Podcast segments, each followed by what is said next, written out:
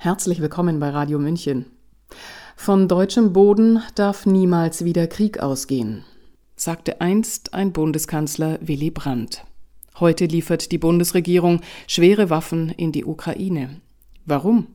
Weil Deutschland ein Vasallenstaat der USA ist, so die Analyse von Oscar Lafontaine in seinem Buch Army, It's Time to Go, das im Westend Verlag erschienen ist. Der ehemalige Vorsitzende der SPD, Kanzlerkandidat, Bundesfinanzminister und Politiker der Linken plädiert für eine Selbstbehauptung Europas. Hören Sie dazu unsere Autorin Sylvie Sophie Schindler im Gespräch mit Oskar Lafontaine. Angesichts der vielen Bedrohungen in der Welt können Sie etwas anfangen mit der tröstenden Weisheit des bekannten deutschen Dichters Hölderlin, die da lautet, wo aber Gefahr ist, wächst das Rettende auch. Ja, ich kann damit etwas anfangen und oft in meinem Leben habe ich an diesen wichtigen Satz Hölderlins gedacht und ich glaube, dass er auch mehr als berechtigt ist. Und das kann man heute so übersetzen. Es gibt Gott sei Dank viele Menschen in der Welt, die sehen, welches Leid in der Ukraine angerichtet wird und die sehen, dass wir alles unternehmen müssen, um zu einem Frieden zu kommen. Leider ist das in der deutschen Politik noch nicht angekommen. Leider sind auch die kriegsführenden Parteien, in erster Linie ja die USA und Russland oder die Verantwortlichen, nicht bereit, jetzt einen Vorschlag vorzulegen, um zu einem Waffenstillstand zu kommen.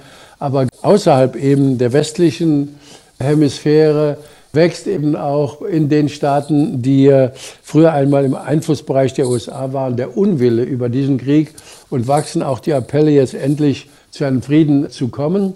Das ist sehr begrüßenswert. In Südamerika auch in Asien, in Afrika gibt es immer wieder Stimmen, die mahnen doch zu einem Frieden zu kommen. Und deshalb hoffe ich, dass jetzt auch die Stimmen aus den USA, kürzlich hat mich ja der oberste Militär, der oberste Soldat der USA überrascht, Mark Milley, der gesagt hat, wir brauchen jetzt eine Verhandlungslösung, einen Frieden, dass auch die Stimmen in der USA sich irgendwann durchsetzen, die sagen, wir müssen jetzt nicht immer nur Waffen liefern, wir müssen jetzt Verhandlungen einleiten, um ein Friedensabkommen zu erreichen. Was hätte denn Deutschland, wenn Sie der Regierung etwas geraten hätten dürfen, äh, tun sollen von Anfang an? Sie hätten von Anfang an eine vermittelnde Rolle einnehmen müssen und sagen äh, müssen, aufgrund unserer Geschichte können wir uns an diesem Krieg auch nicht in Form von Waffenlieferungen beteiligen. Durch den Vernichtungskrieg Hitlers sind ja 25 Millionen Menschen der Sowjetunion ums Leben gekommen, darunter Millionen Russen. Und deshalb hätte Deutschland sagen müssen, wir werden niemals Waffen liefern, um Russen umzubringen. Aber genau das tun sie jetzt. Das zeigt eben, dass die Mitglieder dieser Ampelregierung völlig geschichtsvergessen sind, auch die Journalisten, die heute kommentieren. Es gibt eben wirklich so etwas wie eine moralische Verpflichtung aus der eigenen Geschichte. Und nach dem unermesslichen Leid, das wir Russland zugefügt haben, sind wir nicht geeignet, in irgendeiner Form hier einzugreifen Waffen zu liefern, damit Russen getötet werden. Sie hätten also eine vermittelnde Funktion einnehmen müssen und sie hätten immer wieder auch Vorschläge machen müssen, wie man zum Frieden kommt. Das geht, wenn man eben angenommen wird von den Beteiligten als vermittelnde Instanz in dem Moment, in dem man selber Kriegspartei ist, kann man nicht mehr vermitteln. Unsere Außenministerin würde Ihnen widersprechen, Herr Lafontaine. Sie sagt, mit deutschen Waffen kann man Leben retten. Ja, das ist überraschend und zeigt eben, dass Frau Baerbock nicht geeignet ist für dieses Amt, also wirklich überhaupt nicht geeignet ist, unter keinem Gesichtspunkt, denn wer so redet, hat überhaupt nichts verstanden. Man kann nur so reden, wenn man beispielsweise das Sterben der Russen ausklammert. Denn Waffen werden geliefert damit die Ukraine sich verteidigt. Aber das heißt eben auf der anderen Seite, dass äh, Russen dadurch ihr Leben verlieren. Herr Zelensky hat heute gerade wieder erklärt, dass 100.000 russische Soldaten gefallen sind. Und diese 100.000 russischen Soldaten klammert Frau Baerbock aus, sonst könnte sie niemals sagen, Waffen retten Leben. Waffen retten Leben ist im Grunde genommen der Spruch der amerikanischen Waffenlobby. Und es ist für mich eben erstaunlich, dass die Partei der Grünen jetzt hier gelandet ist, also in diesem Sumpf gelandet ist. Sie ist einmal aus der Friedensbewegung hervorgegangen und ich habe mit den Grünen demonstriert in Mutlangen und an anderen Orten Deutschlands gegen die Aufrüstung damals und heute sagt diese Partei dasselbe wie die Waffenlobby in den Vereinigten Staaten. Und wenn man eben das Sterben der Menschen, die mit den Waffen getötet werden, ausklammert, wie Frau Baerbock, dann sollte man eben wirklich Gärtnerin werden oder ein anderes Hobby pflegen, aber man darf niemals in der Regierung Verantwortung tragen. Sie hat ja einen großen Plan. Sie sagt, man werde alles tun, um Russland zu ruinieren. Das ist die Sprache des Faschismus, das läuft auf dasselbe hinaus. Man klammert dann die Menschen aus. Spielen wir das mal durch, Russland würde ruiniert, die Wirtschaft würde zusammenbrechen, es würde nicht mehr funktionieren, dann werden viele Menschen leiden, sie werden krank, es werden Menschen sterben. Und deshalb klammert man eben mit diesem Satz, wir ruinieren dieses Land, die Menschen aus. Und das ist für mich eine Sprache des Faschismus. Auch das ist ein Grund zu sagen, Frau Baerbock gehört nicht in dieses Amt. Seit ihrem Antritt unterstützt die Ampel die Offensive, also diese aggressive Politik der USA. Und man hat so das Gefühl, es fehlt ihnen das Fassungsvermögen, was Krieg eigentlich bedeutet. Ja, es ist ja keine Netflix-Serie. Und dann gibt es das unüberbietbare Drohszenario, das uns dabei begleitet, nämlich der Nuklearkrieg. Ja, und daran sind wir ja schon ein paar Mal vorbeigeschrammt, wie wir wissen. Also man kann ja eigentlich hoffen, jeden Tag, keiner der Beteiligten dreht irgendwie durch. Ja, das ist ja das, was jeder, der verantwortungsbewusst die Geschehnisse betrachtet und eben mitleidet mit den Menschen, die dort sterben, sich jeden Tag auch fragen muss, passiert nicht irgendwann etwas Schlimmes, das eben dann zur Ausweitung des Krieges führt und letztendlich in einen Nuklearkrieg mündet. Wir hatten ja jetzt die Fähigkeit der Rakete der Ukrainer, die in Polen niedergegangen ist und dort eben zwei Menschen umgebracht hat. Und da war ja schon ein solcher Moment, wo man gedacht hat, was passiert denn jetzt? Und sofort haben ja viele gesagt, das waren die Russen.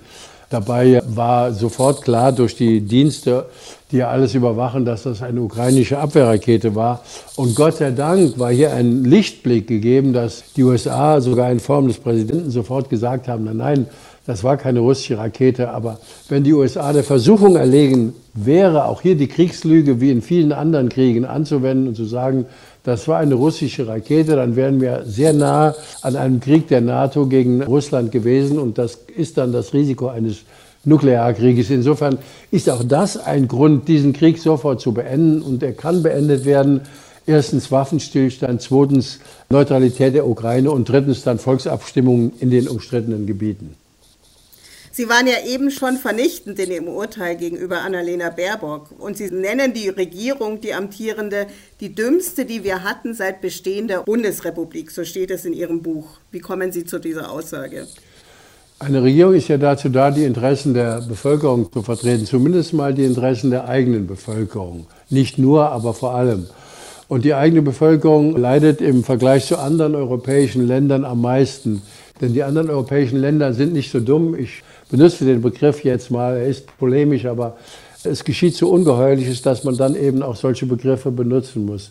Die Bundesregierung ist so dumm, eben zu sagen, wir wollen keine russische Energie, während die anderen europäischen Staaten, ich denke mal an Frankreich, Spanien, Belgien, Niederlande oder auch Ungarn, die wollen natürlich russische Energie, weil es anders gar nicht geht. Und dieses Birnen der Bundesregierung, vor allem der Grünen, darauf, dass es keine russische Energie geben darf, führt natürlich dazu, dass wir zu wenig Energieangebot haben und dann steigen die Preise. So haben wir die höchsten Energiepreise in der Welt und deshalb ist das die dümmste Regierung überhaupt seit Bestehen der Bundesrepublik, denn die Bundesrepublik ist zu einem modernen Industriestaat geworden, weil wir günstige Energiepreise hatten. Und wenn also überhaupt irgendetwas in den nächsten Jahren funktionieren muss, wenn wir unseren Wohlstand erhalten wollen, dann brauchen wir günstige Energiepreise im Vergleich zu anderen Ländern. Und das geht nach meiner festen Überzeugung nur, wenn wir die Energielieferung aus Russland wieder aufnehmen. Und deshalb ist es bedauerlich, dass die Doppelmoral jetzt in Deutschland dazu führt, dass man mit anderen Ländern, die verbrecherische Angriffskriege führen, um die heutige Sprache zu benutzen, jetzt Verhandlungen führt, um Gas zu bekommen, beispielsweise mit Katar und den Emiraten, die ja im Jemen Krieg führen und dort herrscht großes Elend. Also ohne jegliche Moral oder dass beispielsweise die sich häufig äußernde Kommissionspräsidentin von der Leyen nach Aserbaidschan fährt. Auch dort wird eben ein Krieg geführt, ein verbrecherischer Angriffskrieg in der modernen Sprache. Auch dort sterben Menschen und dort führt man dann Verhandlungen, um Energie zu bekommen. Also man kann eine solche Politik als Irrenhaus bezeichnen. Wir haben doppelte Moral und doppelte Moral kann niemals zum Frieden führen. Das ist eben auch keine Neuigkeit. Kriege gibt es immer schon auf der Welt und es gibt ständig irgendwelche bewaffneten Konfliktherde. Also das nur auf die Ukraine jetzt zu münzen, Da sind wir ja auch reichlich naiv, wer das tut. Wie ja, da gibt es ja eine, ja eine neue Beobachtung, die ich mache. In der Form wie bisher war das noch nie der Fall. Wir haben jetzt angeblich Mitleid mit einem Teil der Menschheit, und zwar mit den Ukrainern, weil die Russen eben dort einen Angriffskrieg führen. Aber das kann kein Mitleid sein, denn wenn man Mitleid hat, dann entsteht Mitleid aus der Liebe zu anderen Menschen, zu Mitmenschen, also aus dem Wert, den die abendländische Kultur eben für Jahrhunderte für sich in Anspruch genommen hat, aus dem Wert der Nächstenliebe.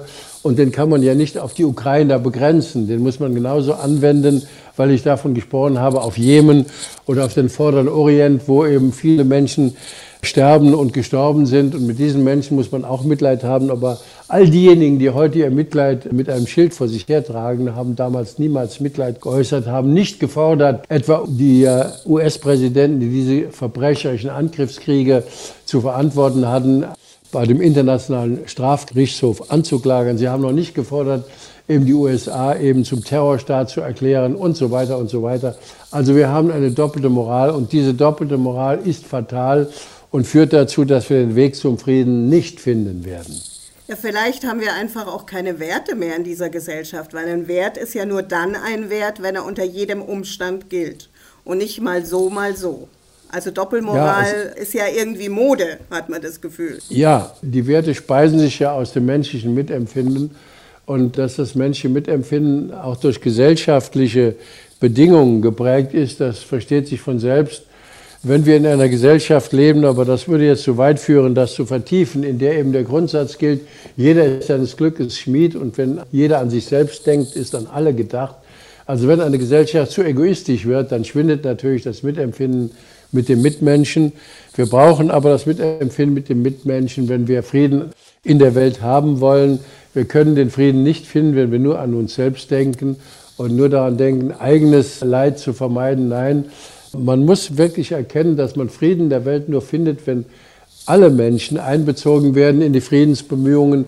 Wie Willy Brandt es einst gesagt hat, Sicherheit gibt es nur gemeinsam und nicht gegeneinander. Und deshalb müssen wir erkennen, dass es Sicherheit in Europa beispielsweise nur gibt, wenn wir eben auch Russland mit einbeziehen in unsere Sicherheitsarchitektur und in unser Bemühen und dass der jetzige Weg die NATO an die Grenze Russlands zu schieben und den Kalten Krieg fortzuführen, dass das notwendigerweise zu kriegerischen Auseinandersetzungen führen muss, wie auch führende US-Politiker vorausgesagt haben.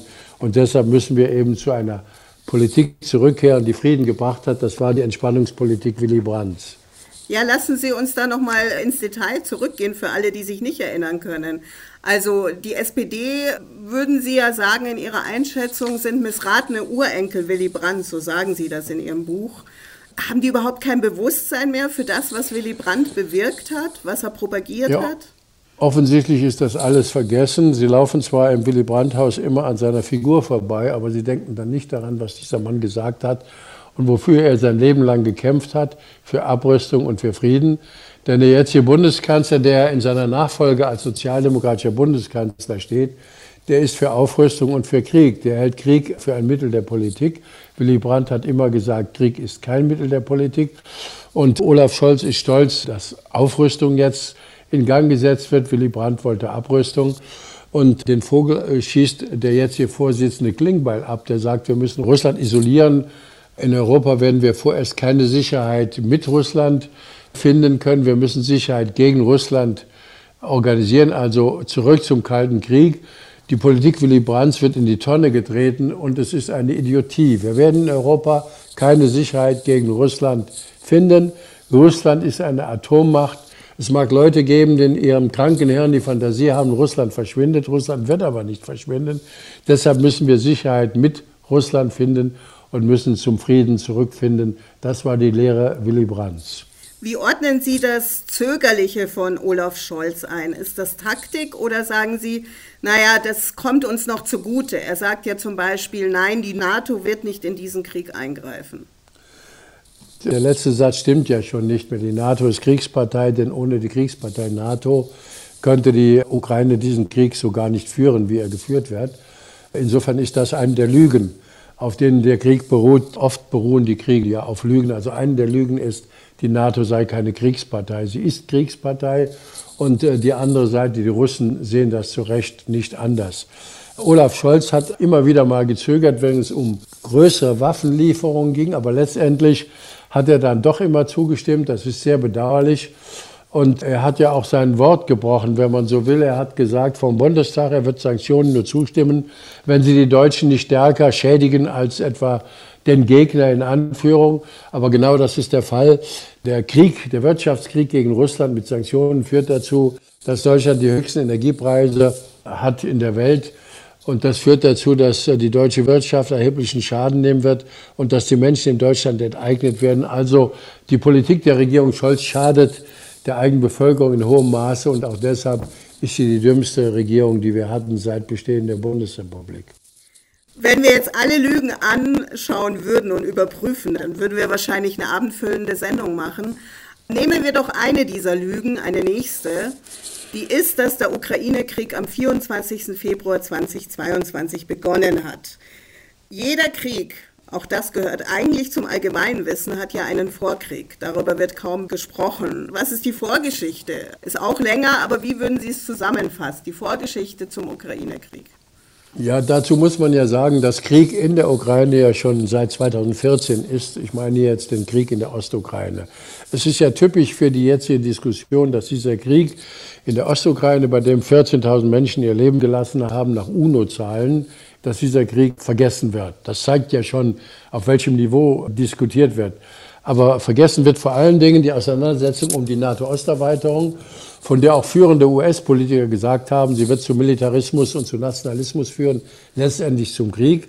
Vergessen wird eben der Putsch in der Ukraine 2014, bei dem eben Frau Nuland gesagt hat, wir haben fünf Milliarden aufgewandt um eben diesen Putsch zu finanzieren.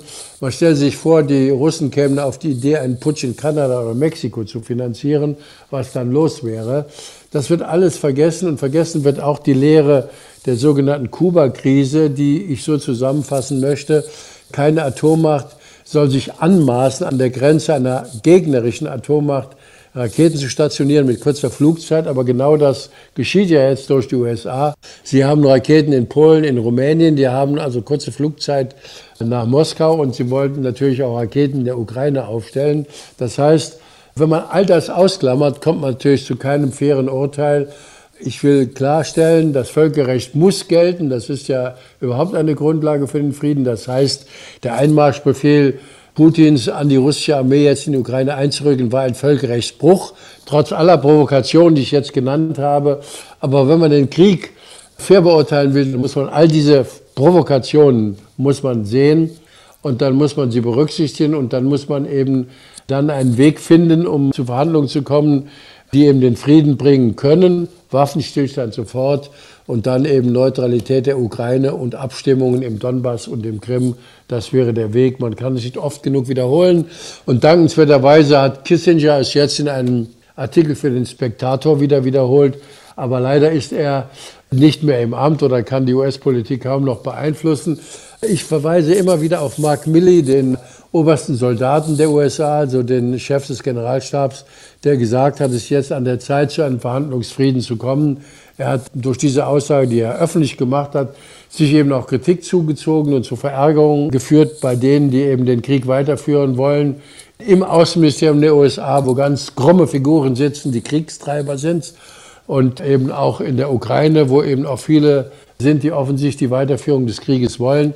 Aber es gibt Gott sei Dank immer wieder Menschen und deshalb nenne ich den obersten Soldaten der USA, die Verstand haben, die vielleicht auch Mitempfinden mit den Menschen haben und die sagen, wir müssen jetzt zu einem Verhandlungsfrieden kommen.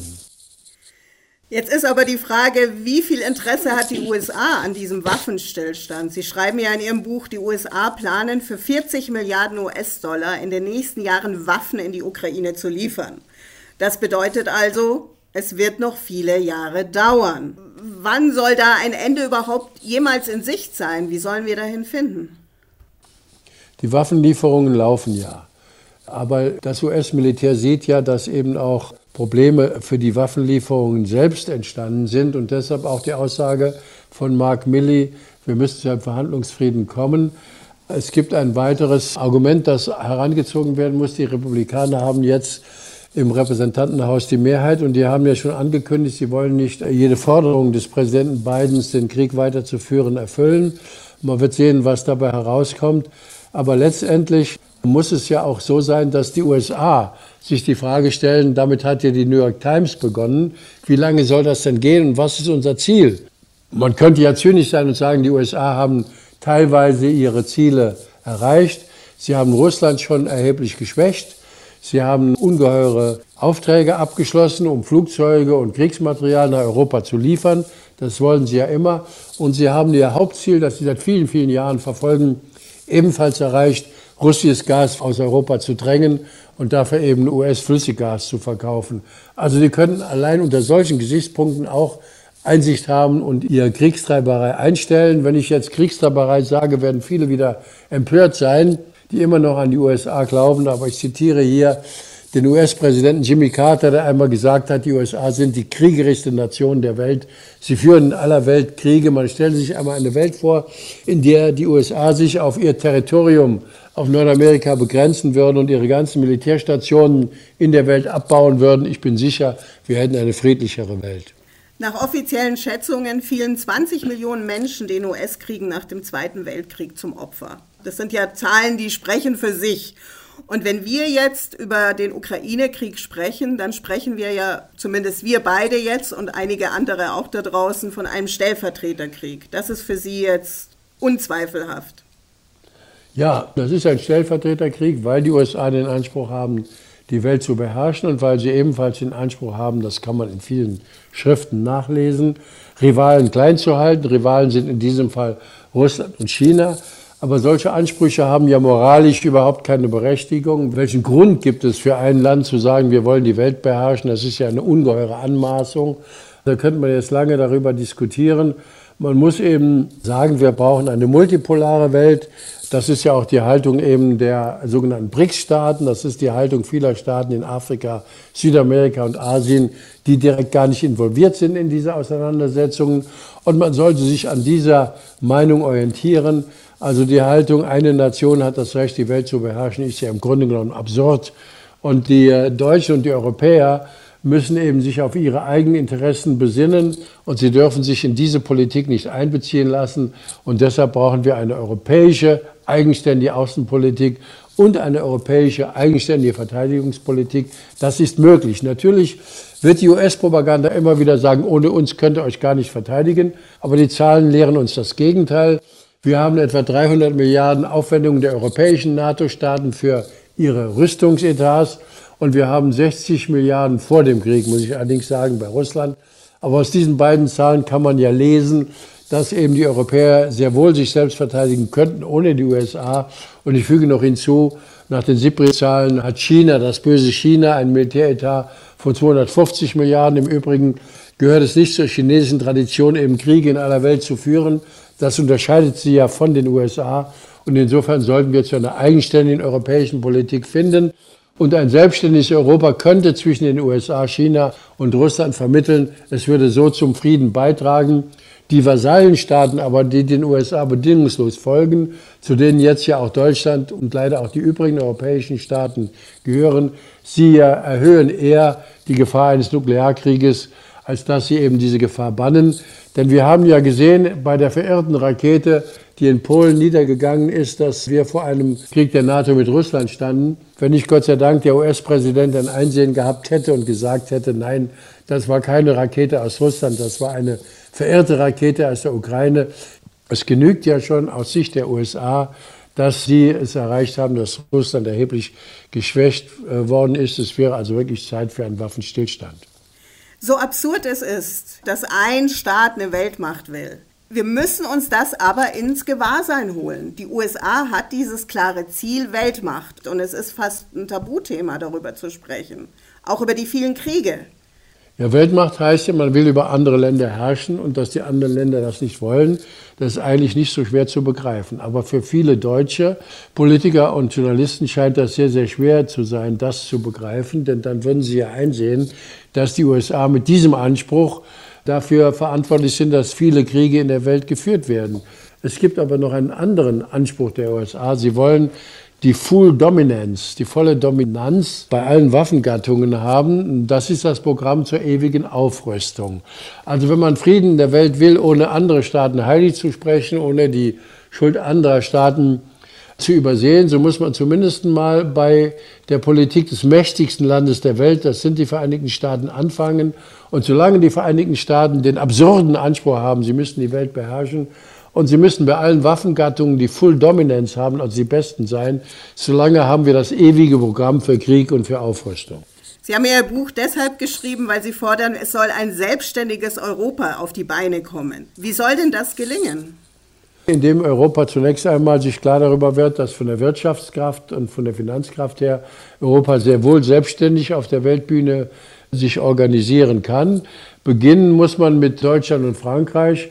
Wenn Deutschland und Frankreich zusammengehen, das hat auch die Vergangenheit gezeigt, dann können sie eben eine andere Politik machen als die Vereinigten Staaten. Ich erinnere an den Irakkrieg, als Schröder und Chirac gesagt haben, Moment mal, eure Politik leuchtet uns nicht ein. Es war ja auch eine Lüge die die Grundlage des Irakkrieges war. Wir machen da nicht mit. Und so könnten jetzt Deutschland und Frankreich sagen, wir wollen jetzt einen Waffenstillstand und wir wollen eine Verhandlungslösung, die ich skizziert habe, die sie ja schon mal unterschrieben hatten im Minsker Abkommen. Da hat Olaf Scholz sich nicht aufgerafft, in diesem Krieg eine vermittelnde Rolle einzunehmen und zusammen mit dem französischen Präsidenten eine Friedensinitiative zu starten. Es wäre höchste Zeit, denn jeder Tag, der vergeht, ohne dass eine solche Friedensinitiative gestartet wird, führt dazu, dass Menschen sterben. Und hier sieht man ja, dass das oft angeführte Mitleid mit dem Toten der Ukraine kein wahres Mitleid ist. Wenn man wirklich ein Mitleid hätte, würde man jetzt sagen, alle Diskussionen hin und her, wir brauchen jetzt einen sofortigen Waffenstillstand. Und ein wirtschaftlicher entscheidender Aspekt, wir werden unseren jetzigen Wohlstand ohne die russischen Rohstoffe nicht halten können.